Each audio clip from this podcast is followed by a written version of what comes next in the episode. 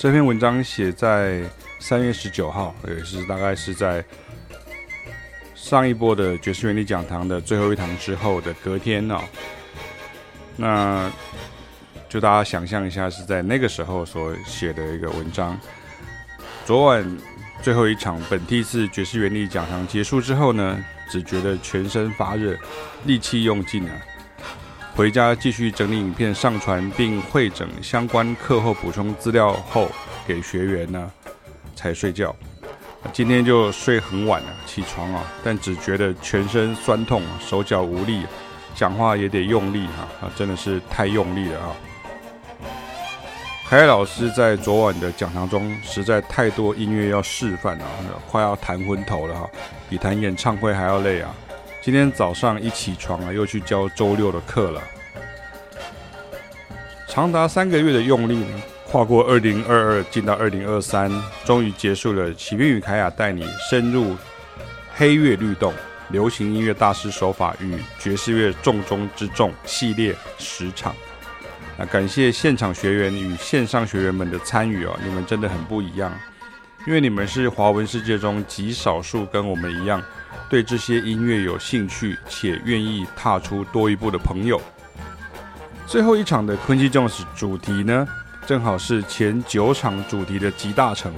因为如果没有前九场的酝酿与累积啊，就没办法理解一位纵横音乐圈的黑人音乐家及制作人啊，他到底他留下的是怎样的丰功伟业啊，而不只是媒体报章看到的那样浮面呢、也更能理解音乐的分类不是泾渭分明，而是江河汇流的。我在第一本书《爵士 DNA》中有提到啊，都是一种顺流回溯的领悟啊。从爵士乐的元素到年代的演进与音乐风格的发展与交错影响啊，以及流行音乐如何传承，黑人音乐的发展到我们的音乐教育根本来不及跟上的境界啊。甚至音乐的电影的世界当中啊，就是电影音乐啊，或者像音乐的幕后的这些景况，甚至到了现在流行的这些复刻啦与复古风啊，比如像 Neo Soul 啊、City Pop 等等啊，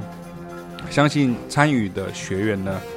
都能够有一个比较清楚的轮廓，可以衔接与延伸，而不会只是跟风哦，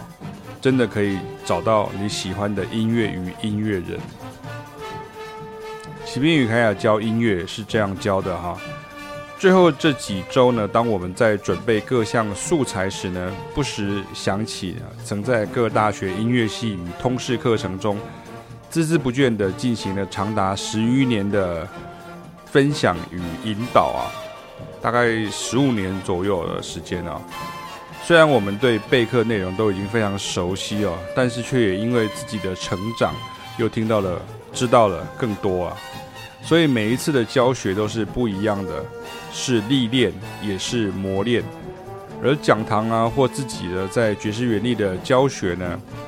差别就是在于主动前来参与的学员是热情的，反应自然不一样，成就感油然而生。尤其几乎每个主题都是一位音乐家的一生啊，甚至都能继续独立成各项主题呢，继续讲下去。我自己边整理呢，总是边感叹呢、我们也不是什么恨不得自己是黑人啊或美国人的这种概念啊。就跟我们学古典音乐的时候，也不会说恨不得自己是德国人、奥地利人、意大利人或法国人一样啊。我们只是因为喜欢，然后会去发掘、深入归纳，也因为这样而更理解我们喜爱的音乐。而如果有一天我们不在了，华文世界还会有人这样做吗？这无疑是个很艰巨的任务，以及很辛苦的旅程。也感谢你们的信任啊！希望我们没有让你们失望，也请继续喜欢你们喜欢的音乐，多一分理解与延伸，也继续发掘更多你们可以爱上的音乐。我们也是边走边学，不是一开始就知道这么多，累积这么多的，也不是全都在学校里学到的。仅分享我们永远敬重的一位老师所说的：“